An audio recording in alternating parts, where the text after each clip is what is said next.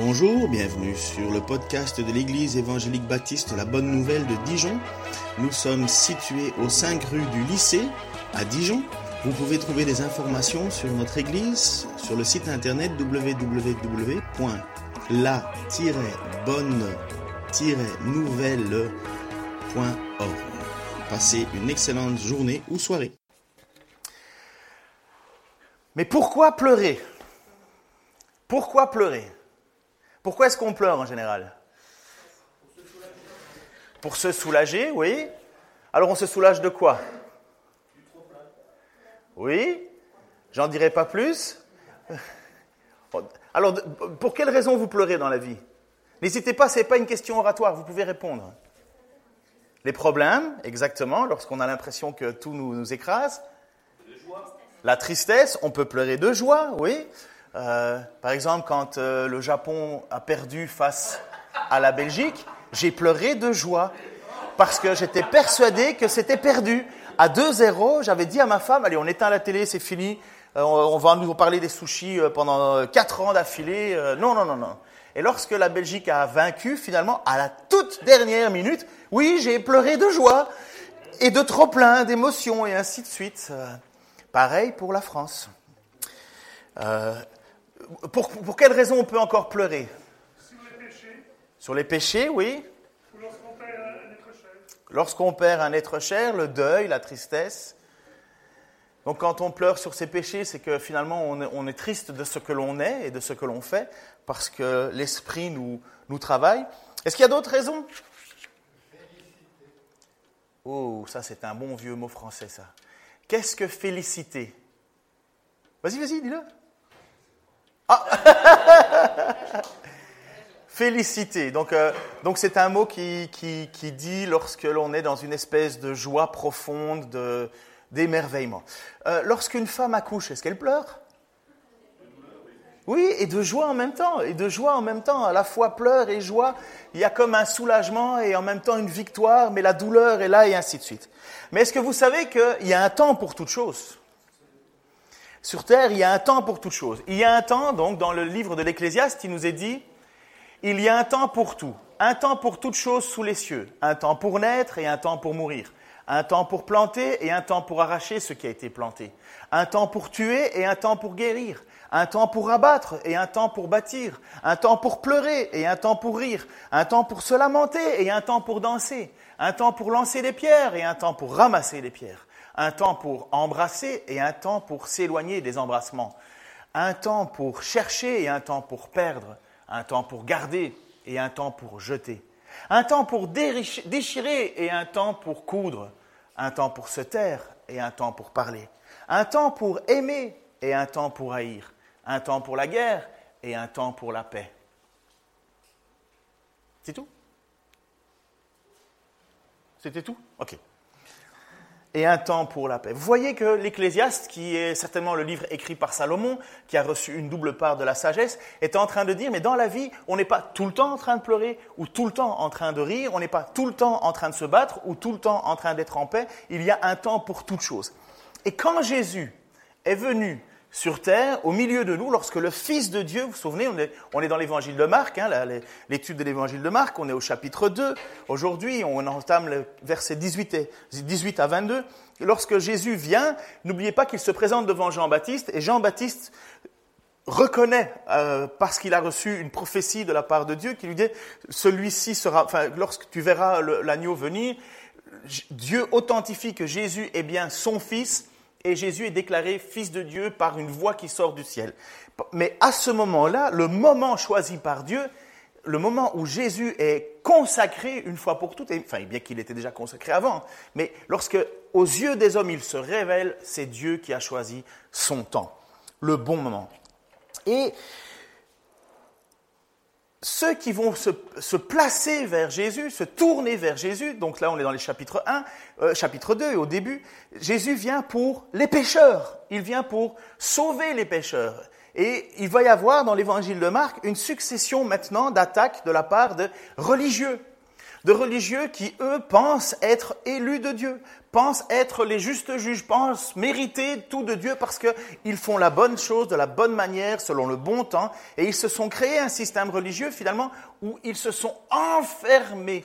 Et lorsque Jésus, qui est qui a le pouvoir de pardonner les péchés, puisqu'il l'a prouvé en guérissant un, un paralytique, il, il lui dit, souvenez-vous de ceci, c'est important, afin que vous sachiez que le Fils de l'homme a le pouvoir de pardonner les péchés sur la terre, il dit à un paralytique, lève-toi et marche. La guérison que Jésus opère est la preuve que Jésus a le pouvoir de pardonner les péchés.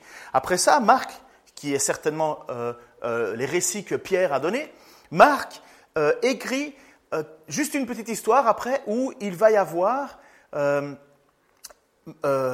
Matthieu, Lévi, qui va être appelé pour être évangéliste. Et Matthieu était un collecteur d'impôts, un publicain, qui à l'époque était en fait un voleur. C'était des gens qui étaient de mauvaise vie, de mauvaises relations, et pécheurs notoires, comme le texte nous le dit.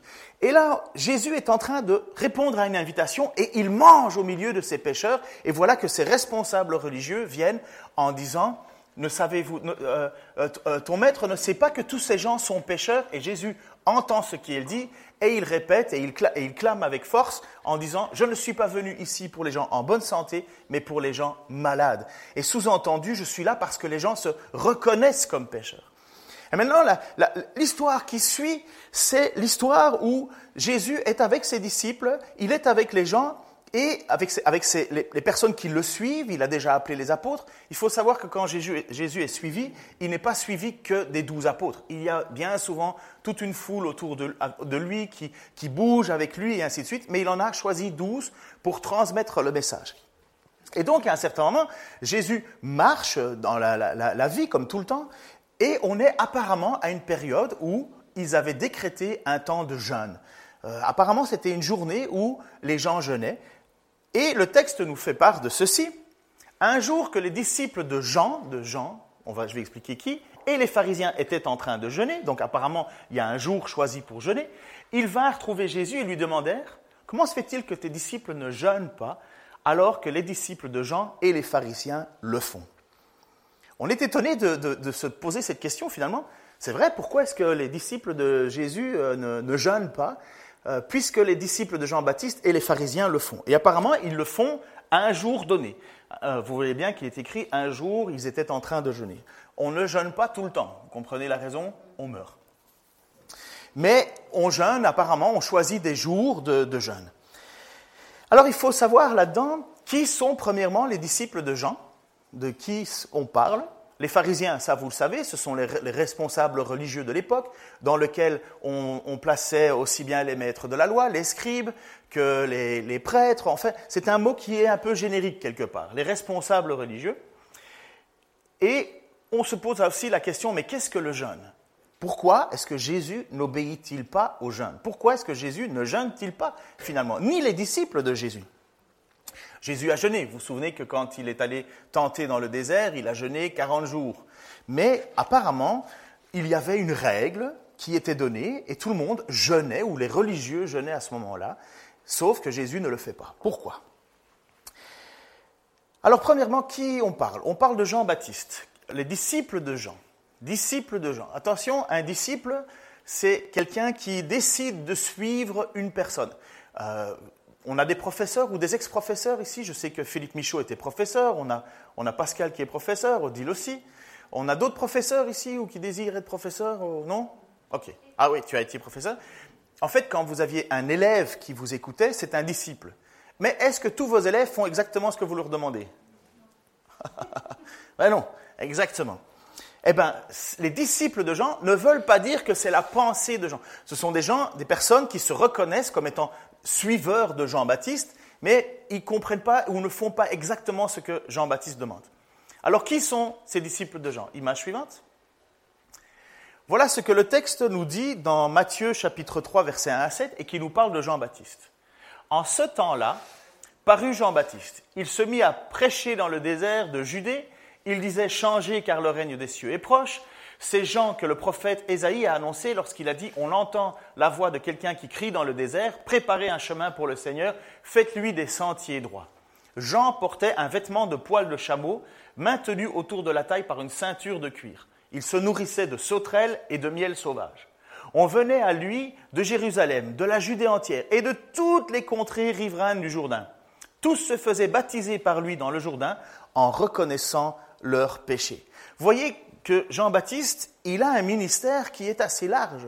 Les gens viennent à lui parce qu'ils se reconnaissent comme pécheurs. Et c'était la mission de Jean-Baptiste, annoncée par Dieu bien avant, Ésaïe, environ 600 à 700 ans avant la venue de Jésus, quand Jean-Baptiste se lève et commence à, prendre et à commencer son ministère en disant revenez à Dieu, revenez à Dieu, revenez à Dieu, les personnes de l'époque se rendaient bien compte qu'ils étaient pécheurs et ils se rendaient bien compte qu'ils avaient délaissé Dieu dans leur vie. Ils s'étaient écartés de Dieu.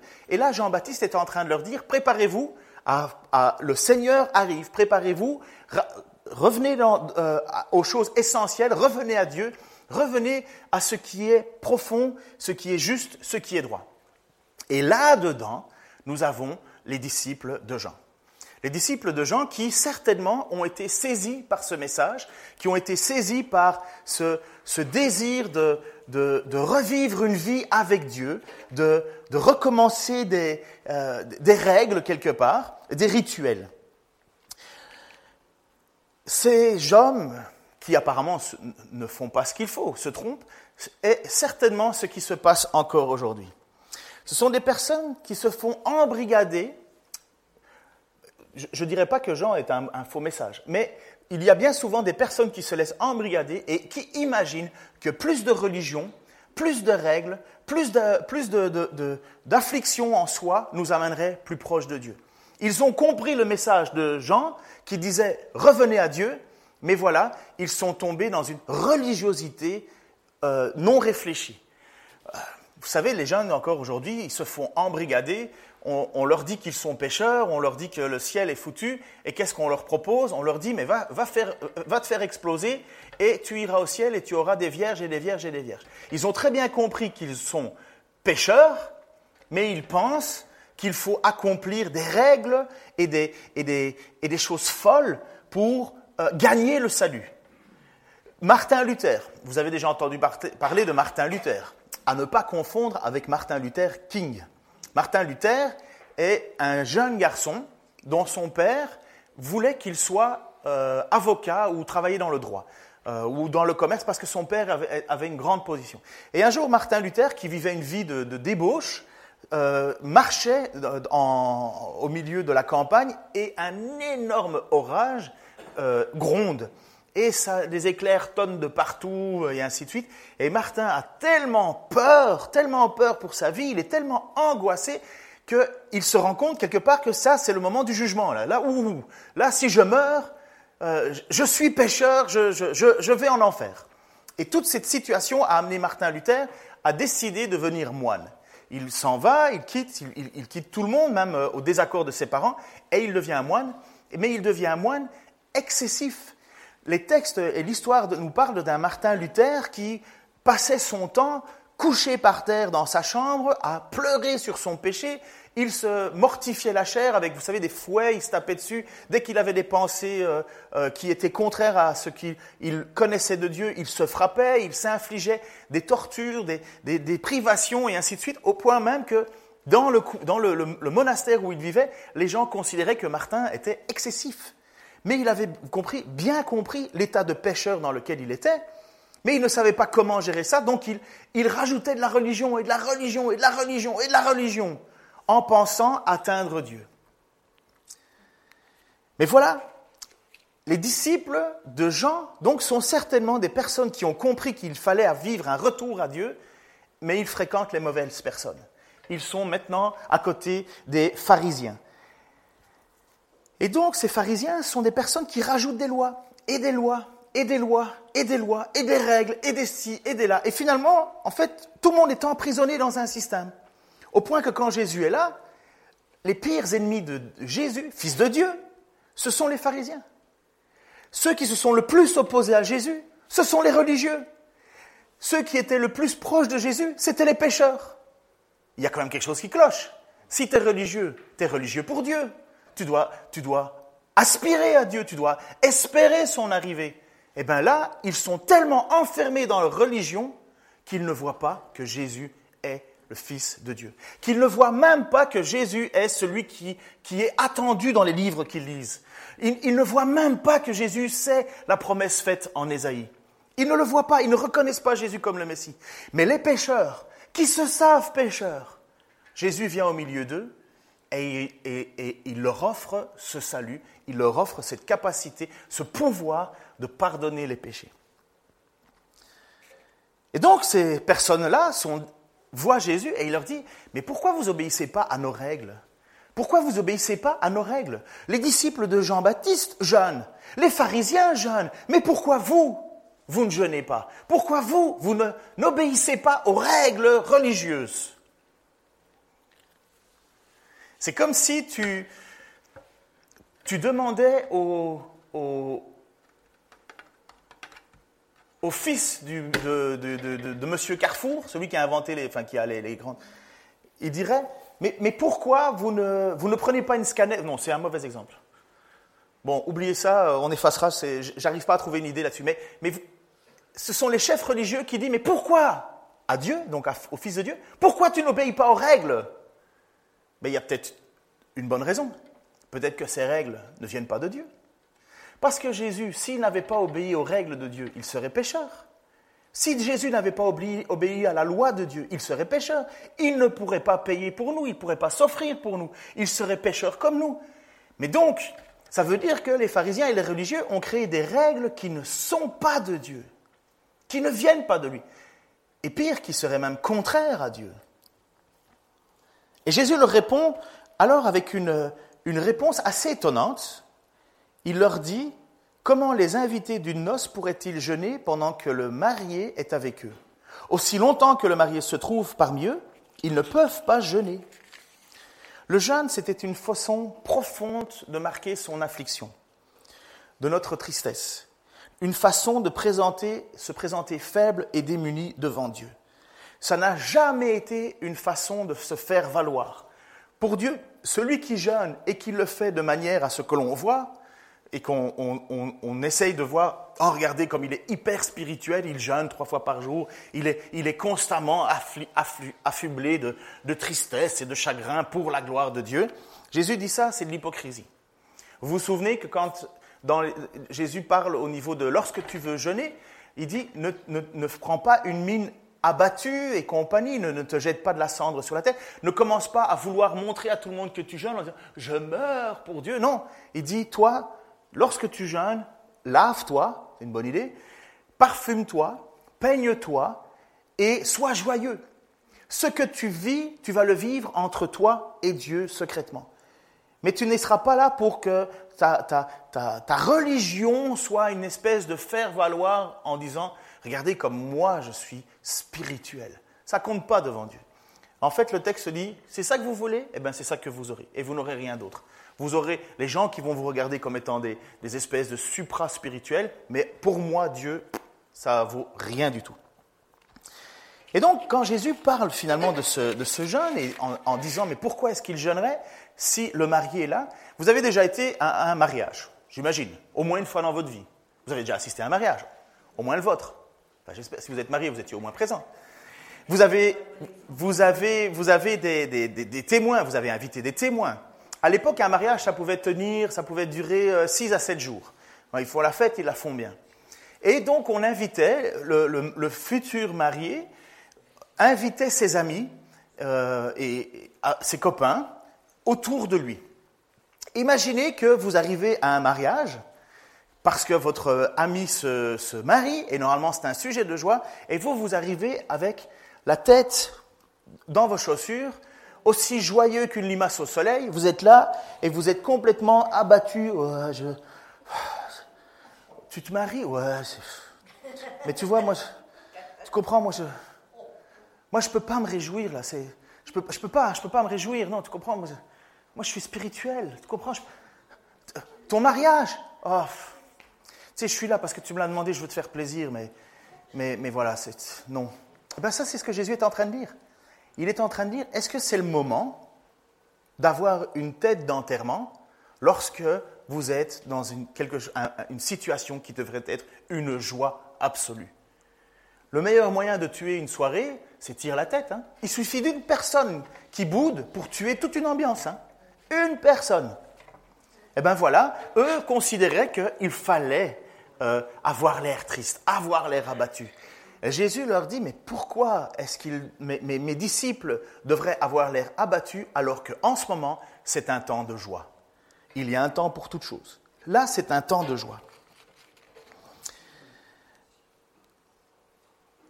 À l'époque du prophète Néhémie et Esdras, c'est dans l'Ancien Testament,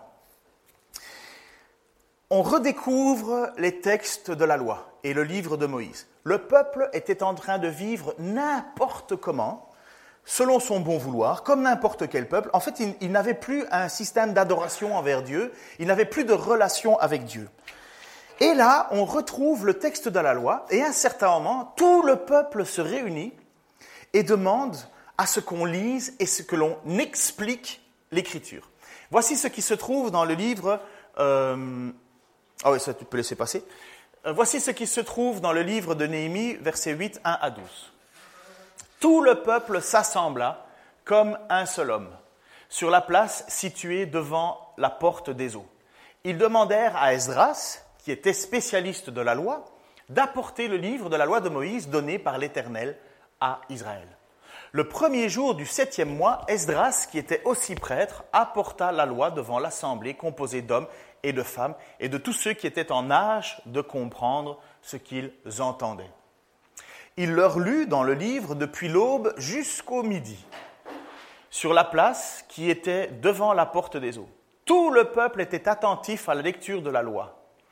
Hommes, femmes et tous ceux qui étaient en âge de comprendre, Esdras se tenait sur une estrade de bois dressée pour la circonstance. À sa droite se tenaient tout cela, comme il était placé plus haut que tout le peuple, chacun le vit ouvrir le livre. À ce moment-là, tous se levèrent.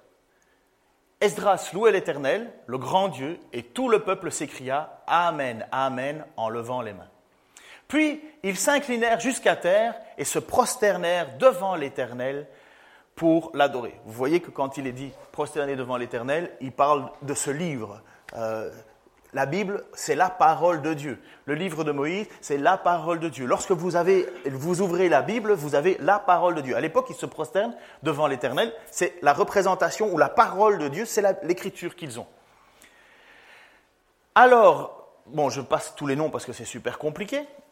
Et les autres Lévites expliquèrent la loi au peuple qui se tenait debout. Ils lisaient dans la loi de Dieu et expliquaient au fur et à mesure de façon posée et distincte, afin que chacun puisse comprendre ce qu'il avait lu. C'est un petit peu la justification de la prédication, ça. Hein. on lit le texte et puis on explique. Chacun, euh, alors tout le peuple pleurait en entendant les paroles de la loi. C'est quand même incroyable. Tout le monde est en train de pleurer en lisant et en entendant la parole de la loi qui leur est expliquée. Alors, Néhémie, le gouverneur, Esdras le prêtre et spécialiste de la loi, et les Lévites qui donnaient des explications au peuple, dirent à tous, ce jour est un jour de fête, consacré à l'Éternel votre Dieu. Ce n'est pas le moment de pleurer et de prendre le deuil. Puis Esdras ajouta, à présent, allez faire un bon repas, buvez d'excellentes boissons, faites porter des portions à ceux qui n'ont rien préparé, car ce jour est consacré à notre Seigneur. Ne vous affligez donc pas, car la joie que donne l'Éternel est votre force. Car la joie que l'Éternel euh, car la joie que l'Éternel donne, c'est votre force. De leur côté, les Lévites calmaient tout le peuple en disant Soyez tranquilles, car ce jour est consacré à Dieu. Ne vous attristez donc pas. Alors tous allèrent manger et boire, faire porter des parts aux pauvres et organiser de grandes réjouissances, car ils avaient bien compris les paroles qu'on leur avait enseignées. Voyez, qu'est-ce qu'on fait lorsque on entend et on découvre la parole de Dieu? Lorsque l'on entend, parce que ce peuple était éloigné de Dieu depuis un bon bout de temps. Ils avaient perdu leur relation avec Dieu. Ils reviennent à Dieu. Et voilà que la première réaction qu'ils ont, c'est de pleurer sur leur sort. Pourquoi? À votre avis? Exactement. Ils savent qu'ils sont pécheurs. Devant la loi, ils sont pécheurs. Devant, devant tout ce que Dieu dit. C'est comme le, sermon sur la montagne. Heureux l'homme qui n'a jamais euh, euh, euh, trompé sa femme. Et alors vous êtes là en train de dire, ok, moi je l'ai jamais fait, je l'ai jamais fait, je l'ai jamais fait. Et puis Jésus continue en disant, oui, mais si tu l'as déjà fait en pensée, tu l'as trompé. Ah, t'es mort. On commence déjà tous à pleurer. Heureux, enfin, si tu dis à ton frère, euh, euh, si tu désires tuer ton frère, si tu l'as déjà pensé en colère, ne te mets pas en colère, hop, on est tous par terre, on est tous en train de se, se rendre compte finalement que on est tous pécheurs. Tous. La loi de Dieu, la loi qui a été donnée à Moïse, vous savez quel est son but? Allez, au moins ceux qui ont fait Romain doivent répondre. Hein. Ça nous a coûté quand même un barbecue. Hein. Alors, quel est le but de la loi De révéler le péché. La loi, elle est là pour montrer qu'on est tous pécheurs, tous, tous sans exception. Personne n'est capable d'obéir à la loi, incapable. Et donc quand ce peuple entend la loi de, Moïse qui a été donnée pour le peuple d'Israël par Dieu, eh bien qu'est-ce qu'ils se rendent compte? On est pécheurs. Et donc la première réaction qu'ils ont, c'est de pleurer, c'est de se lamenter, c'est de se dire on est foutus. Et Esdras et Néhémie, et Néhémie ainsi que les Lévites leur disent Hé, c'est pas le moment de pleurer là. C'est la fête. C'est la fête. C'est le retour à Dieu. C'est une joie, c'est pas mortifère. Il faut pas, parce que tu deviens chrétien, devenir la personne la plus pénible au monde. Tu dois être joyeux. Dieu t'offre son pardon, Dieu t'offre sa grâce. Et voilà ce que Jésus est en train de dire alors à ces pharisiens qui sont là, qui, qui eux disent, mais mais pourquoi est-ce qu'ils ne jeûnent pas? Et Jésus est en train de leur dire, mais le salut est au milieu de vous. Ce n'est pas le moment de jeûner. Le salut est arrivé, le salut est là, la joie est là. Il n'y a aucune raison, aucune raison pour qu'une église soit un lieu de face de carême. Qu'est-ce qu'une face de carême? Vous n'avez jamais entendu cette expression-là hein? C'est une expression québécoise qui dit face de carême, c'est parce que vous savez, le carême, c'est l'idée de dire pendant 40 jours, tu, te, tu empêches d'être joyeux. Une église qui passe son temps à avoir des phases de carême, des gens qui tirent la tronche, des personnes qui veulent être renfermées sur eux-mêmes, ce n'est pas une vie chrétienne. La vie chrétienne est une vie de joie. De joie. Pourquoi? Parce que nous sommes en paix avec Dieu. Bien sûr, il y a un temps pour pleurer. Il y a un temps pour pleurer sur, nous, sur notre, péché. Il y a un temps pour, être parfois insatisfait. Mais la vie chrétienne n'est pas définie par une espèce de, sécheresse, de règles, de, d'habitudes. La vie chrétienne, elle est liée à une relation que l'on vit avec celui qui est venu au milieu de nous pour nous sauver. Et ce que nous faisons le dimanche matin, c'est célébrer quoi? Celui qui nous a sauvés. Est-ce qu'on est qu'on le fait en pleurant? Est-ce qu'on le fait en étant triste, abattu? Ben, si on fait ça, on est en train de se rapprocher petit à petit de, la bande des pharisiens. Et puis on se met des règles. On ne peut pas venir à l'église avec... Euh, euh, on ne peut pas voir tes genoux. Hein. Ah non, non, non.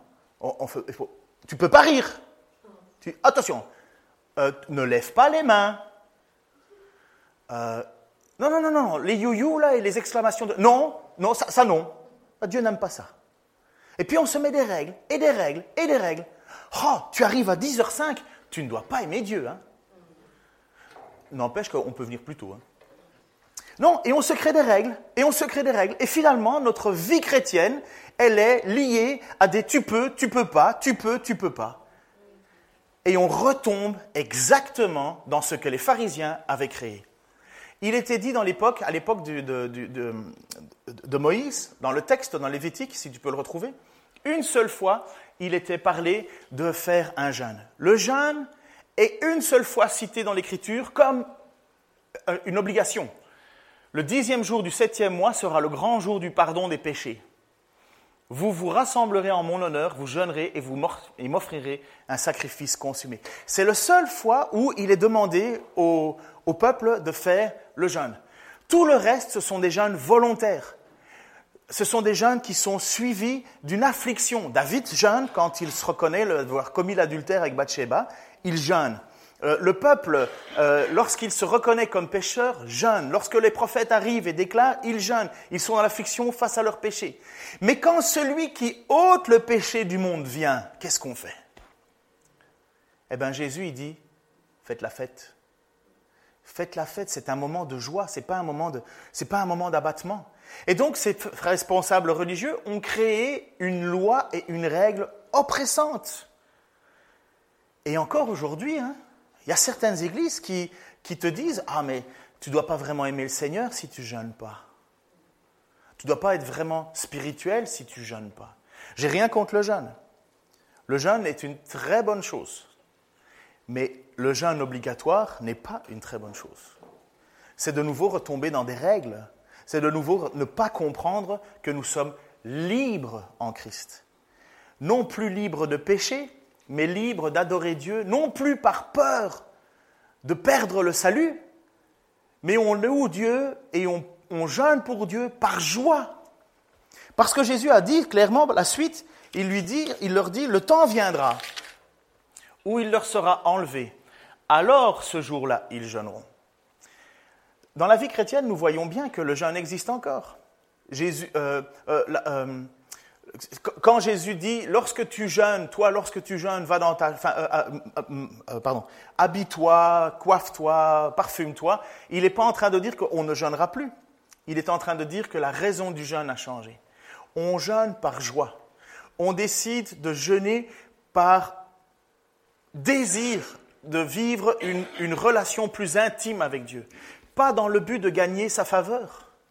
Un chrétien ne jeûne pas en but de gagner la faveur de Dieu. Si on fait ça, on retombe dans les règles religieuses, croyant que beaucoup de jeunes m'amènera plus proche de Dieu. Et on est reparti dans un système où ce n'est pas la grâce seule de Dieu qui est mise en avant, mais nos forces. Par contre, si tu as le désir de jeûner et de vivre une, vie plus intime avec Dieu, fais-le, sans croire que ça va te mettre au-dessus des autres, parce qu'on est sauvé par grâce. Mais c'est une bonne discipline. Lorsqu'on n'arrive pas à sortir d'un péché, lorsqu'on est pris avec quelque chose qui nous empêche de, vivre pleinement la vie avec Dieu, jeûne. Intensifie tes prières, intensifie ton cri. C'est ça le jeûne.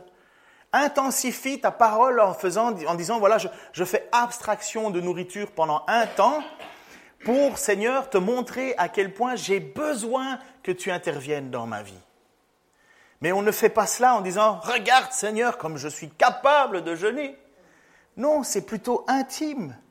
Seigneur, aide-moi à me débarrasser de cela. Aide-moi, je crie à toi, Seigneur. Je crie à toi, Seigneur. Le jeûne prend toute sa place alors dans ces moments-là. Et ce jeûne dont Jésus parle à ce moment-là, lorsqu'il parle en disant le temps viendra où il sera enlevé, et ce jour-là ils jeûneront, il parle du jour où Jésus va mourir. C'est exactement ce que Jésus a enseigné dans Jean chapitre 16, versets 20 à 22. Vraiment, je vous l'assure. Donc Jésus est en train de faire un repas, le repas de Pâques, le dernier repas avec les apôtres, et voici qu'à un certain moment il prend la parole et il dit vraiment, je vous l'assure, vous allez pleurer et vous allez vous lamenter, tandis que les hommes de ce monde jubileront. Vous serez accablés de douleur, mais votre douleur se changera en joie. Lorsqu'une femme accouche, elle éprouve de la douleur parce que c'est le moment, mais à peine a-t-elle donné le jour au bébé qu'elle oublie son épreuve à cause de sa joie d'avoir mis au monde un enfant. Vous de même, vous êtes maintenant dans la douleur, mais je vous verrai de nouveau. Alors votre cœur sera rempli de joie, et cette joie, personne ne pourra vous l'enlever. Quand Jésus parle de ça, il parle qu'il va être crucifié, mis au tombeau. Et vous savez très bien que pendant quelques jours, les apôtres ne savaient pas quoi faire. Euh, ils étaient perdus. Euh, les, les, disciples sur le chemin d'Emmaüs étaient en train de se lamenter et ils croisent Jésus qu'ils ne reconnaissent pas et ils posent la question, mais, mais pourquoi pleurez-vous? Et euh, il dit, mais est-ce que tu es le seul à Jérusalem ne pas être au courant de ce qui s'est passé? Et là, il y a eu véritablement cette prophétie qui est donnée parce que les gens ne savaient pas trop euh, que Jésus euh, allait mourir. Les apôtres n'étaient pas au courant du, plan, ils n'avaient pas compris. Et dans Marc, au tout début, lorsqu'il dit, tu peux revenir l'image suivante, Euh, non, suivante. Non, ah, ah, pardon, je ne parle pas bien français. Voilà, le temps viendra où il leur sera enlevé. C'est la première fois que dans l'évangile de Marc, Jésus est en train déjà de parler de sa mort. Il est en train de, dire, voilà, ça c'est, il va y avoir un moment où vous allez être triste. Il va y avoir un moment où vous allez jeûner, où vous allez être affligé. Le jeûne, c'est l'idée de affliction. Le jeûne n'est pas forcément dans l'écriture lié à un, manque, enfin un, arrêt de manger. C'est plutôt l'idée de dire on est dans un, dans un deuil, dans une, dans, une, dans une tristesse qui inclut le fait de ne pas manger. Et donc il dit oui, il va y avoir un moment où vous allez vivre cela. Mais après, si tu peux remettre l'image suivante, votre, cœur sera rempli d'une joie que personne ne pourra enlever. Juste une petite question, et je me parle à moi-même. Hein. Qu'est-ce qui vole ta joie en ce moment? Puisque la promesse de Jésus, c'est de dire, votre cœur sera rempli de joie et personne ne pourra enlever cette joie. Qu'est-ce qui empêche la joie de Dieu? Est-ce que c'est Dieu qui t'enlève cette joie? Peut-être le péché dans ta vie. Mais qu'est-ce que ça veut dire sous-entendu? Que nous devrions être joyeux. Que la joie est la vie chrétienne. Alors, je ne parle pas de faire semblant de marcher avec, euh, comme Rémi Brica, avec euh, un tambour derrière nous, une trompette, euh, des... Non, Dieu est un Dieu d'ordre. Mais qu'est-ce qui caractérise le chrétien? La joie. Une joie. Une joie. Et ça, c'est ce que Jésus veut faire comprendre à ces pharisiens qui, eux, sont fermés, obtus, religieux, et ils pensent que c'est à coup de renfermement sur soi-même que l'on doit vivre notre vie chrétienne.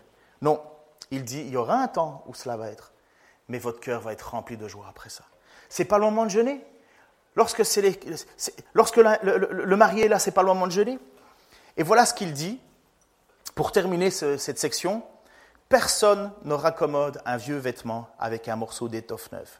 Sinon, la pièce rapportée tire sur la vieille étoffe et en arrache une partie. Finalement, la déchirure est pire qu'avant. De même, personne ne verse du vin qui fermente encore dans une vieille outre. Sinon, le vin de nouveau l'a fait éclater. Et voilà, le vin est perdu, et les outres aussi. À vin nouveau, outre neuve. À vin nouveau, outre neuve. Une outre, tout le monde sait ce que c'est? À l'époque, on utilisait des gourdes et c'était des peaux de chèvre. je ne sais pas comment ils faisaient, mais ils le faisaient. Ils arrachaient la peau d'une seule pièce on faisait des nœuds euh, dans les pattes et la tête servait de bec verseur. Et donc les outres, lorsqu'elles étaient vieilles, elles avaient tendance à se craqueler, à devenir rigides. Tandis que les outres neuves, elles avaient cette faculté de, pouvoir s'étendre, de pouvoir, de pouvoir prendre du volume. Tandis que les vieilles outres, elles, elles étaient figées et elles allaient craquer. C'est comme un tissu. J'ai compris cela un jour lorsque j'ai demandé à ma femme de me, faire, de me réparer un de mes jeans. Elle me répare un de mes jeans, donc vous savez, ces jeans-là qu'on ne veut pas perdre, qu'on, pense qu'on peut encore mettre comme si on avait 20 ans. Déjà, pour essayer de mettre la, moitié de la jambe, c'est difficile. Mais enfin bref, vous avez peut-être ces jeans-là, et puis à un certain moment, vous maigrissez, et puis vous pouvez, vous avez, vous êtes tout heureux de pouvoir retourner dans votre vieux pantalon, mais là, vous vous rendez compte qu'il y a un trou dans votre pantalon, alors vous demandez de rappeler, de mettre une nouvelle pièce. On met une nouvelle pièce pour euh, masquer le trou. Enfin, aujourd'hui, on ne le fait plus. on, on à l'époque, moi, j'allais reporter mon magasin en disant qu'il y avait des trous dedans, et ils étaient confus. Aujourd'hui, on rapporte son magasin en disant, mais ils sont où les trous? Enfin, je ne comprends pas tout, mais c'est comme ça. On vend des trous. On est capable de vendre des trous très chers. Le monde tourne sur sa tête un petit peu. Enfin bref. Et donc, euh, lorsque on remplissait ces outres ou lorsque l'on mettait un morceau de tissu et qu'on le lavait, à peine lavé, le nouveau tissu retrécissait. Vous savez que c'est le problème. Hein, quand vous achetez des vêtements, il vaut mieux prendre une taille au-dessus parce que ça a tendance à retrécir. Et puis, ça déchirerait le nouveau. Finalement, tout est perdu. Qu'est-ce que Jésus est en train de dire avec cela? Ça ne sert à rien de mettre du Jésus dans la religion. Jésus balaye la religion. C'est ou Jésus 100%, ou sinon tout est cassé. Essayez de croire qu'il faut encore faire des carêmes, des processions, des chemins de croix, des règles alimentaires, le respect des jours, des lunes. Tout cela ne sert à rien lorsqu'on a Jésus-Christ dans sa vie. Ça ne sert à rien de prendre ce qui est nouveau pour essayer de le mettre dans l'ancien et croire que ça va marcher. Non, tout est cassé. Mais c'est la vraie vie en même temps. C'est la vie que nous vivions autrefois avant Christ. Qu'est-ce que tu étais? Et maintenant que Christ est en toi, on est une nouvelle créature, quelque chose de nouveau. Et là, Jésus, il parle de ça à des gens qui sont religieux. Et il pense qu'il faut respecter ses règles, il faut s'enfermer. Vous savez, moi, une des raisons pour lesquelles j'ai lutté le plus pour devenir, enfin, pour accepter Jésus-Christ comme Sauveur et Seigneur, vous savez, c'est quoi? L'Église. Les chrétiens. Pour moi, je me disais, parce que je ne connaissais pas trop, je me disais, mais je ne veux pas devenir quelqu'un comme eux. Je ne veux pas devenir pénible, fatigant, désespéré, triste, ronchonneur, constamment à pointer du doigt les uns les autres et aller faire des simagrées le dimanche en mettant un bel habit et en disant voilà, je vais à l'église. Je ne voulais pas vivre ça. ça, ça je ne, c'était, c'était une horreur pour moi. Mais je ne connaissais pas ce que c'était la vraie vie chrétienne. Et je vous l'ai déjà dit, mais il y a un moment là. C'est une petite histoire, mais vous avez deux personnes qui vont à l'église et le pasteur est en train de prêcher mais un message qui fend le cœur, qui fend le cœur des personnes. Et il y a des personnes qui arrivent et c'est la première fois qu'ils entendent le message de l'Évangile, le salut par grâce. Ils sont pécheurs, ils se reconnaissent comme pécheurs et ils entendent le pardon des péchés. Et ils sont juste heureux. Et vous avez deux petites dames à l'arrière, on leur demande, alors, comment il était le message? Et la première chose qu'elles répondent, c'est, pourquoi le pasteur n'avait pas de cravate? Pourquoi le pasteur n'avait pas de cravate? Euh, C'est quoi ces gens qui pleurent dans l'église? Pourquoi on a pris ma place? Mais voilà, ça c'est exactement ce que Jésus est en train de dénoncer. Aussi bien pour vous, pour moi, mais il est en train de nous dire où est l'essentiel? Où est l'essentiel? Il y a plus de joie dans le ciel pour une personne qui se repentit que pour toute autre situation. La joie de voir des personnes venir à Dieu. Et voilà que les pharisiens, eux, voient que Jésus et ses disciples, donc disciples des gens qui ont découvert qu'ils étaient pécheurs, et reconnaissent la grâce que Dieu leur fait, puisque, n'oubliez pas, le, passage juste avant, c'est Matthieu, c'est Lévi, qui était collecteur d'impôts. Et maintenant, Lévi est en train de marcher avec Jésus, il l'accompagne, et voilà que ces religieux disent, pourquoi ils ne jeûnent pas? Pourquoi ils ne font pas nos règles? Prions pour nous et prions pour que Jésus soit le centre absolu de notre vie d'obéissance. On n'est pas appelé à faire n'importe quoi, on n'est pas appelé à vivre sans règles. Mais la première règle, c'est aimer Dieu de tout son cœur, de toute sa force, et aimer son prochain comme soi-même. Car celui qui aime son prochain comme soi-même accomplit la loi. Et honnêtement, je ne suis pas capable d'aimer autant. Peut-être vous aussi. Moi, quand quelque chose ne va pas, ça ne va pas. Quand quelqu'un m'embête, ça m'embête. Quand quelqu'un est pénible, il me pénible. Mais j'ai besoin de Dieu, j'ai besoin qu'il m'aide, j'ai besoin que, Parfois, moi, je veux dire des choses avec gentillesse, et puis après, il y a ma femme qui me le dit avec, avec sagesse, elle me dit, mais t'étais dur. Et moi, je pensais que j'étais doux. Combien de fois ça ne nous arrive pas, des choses comme ça? Parce qu'on veut et on a besoin de plus de Jésus en nous, pour vivre une véritable joie. Et Seigneur, je te prie pour ma vie, pour nos vies, pour la vie de cette Église, pour que nous puissions toujours vivre cette joie que tu as mis en nous. Seigneur, je te prie pour que tu viennes encore transformer nos cœurs. Que la première chose qui interpelle de nos vies chrétiennes, ça soit la joie qui, qui est en nous non pas une joie euphorique, proche de, l'ivresse, de, l'alcoolisme ou quoi que ce soit, non, une vraie joie, une, paix. C'est-à-dire, un jour, je serai sur mon lit de mort. Et Seigneur, je sais que je serai dans la joie, parce que je viendrai vers toi. Ce sera la fin des luttes, ce sera la fin des, tensions, ce sera la fin de la tristesse envers moi-même qui, qui ne veut pas pécher, ça sera la fin de la pression autour de moi de gens qui ne t'aiment pas et qui, même te haïssent. Mais Seigneur, chaque jour, tu es avec nous. Tu l'as dit, tu es avec nous jusqu'à la fin des jours. Seigneur, je te prie que nous puissions vivre pleinement cette joie. Cette joie dans les difficultés, cette joie dans les moments de peine, cette joie, Seigneur, dans les moments de réjouissance, cette joie qui ne nous quitte pas, parce que nous savons avec certitude que tu nous as pardonné nos péchés. Seigneur, nous allons encore te chanter, nous allons encore te célébrer, nous allons prendre même la scène en ton nom, ce que tu as dit de faire en mémoire de toi. Seigneur, que nous puissions le faire non pas avec un esprit de vainqueur, Seigneur, mais avec un esprit bien humble. Seigneur, je te prie pour que toute personne qui prenne cette scène se rende bien compte de qui tu es, de ce que tu as accompli et de ce que nous sommes. Seigneur, je te prie aussi pour ceux qui désireraient marcher avec toi, qui désireraient une fois pour toutes abandonner tout système de pensée, de religiosité, pour t'accueillir toi pleinement. Je te prie, Seigneur, pour que des décisions se prennent à la gloire de ton nom. Je te prie, Seigneur, que tu fasses de nous des êtres nouveaux, totalement nouveaux.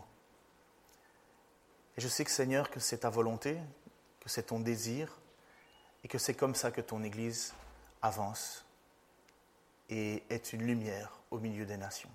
Dans le nom de Jésus-Christ. Amen.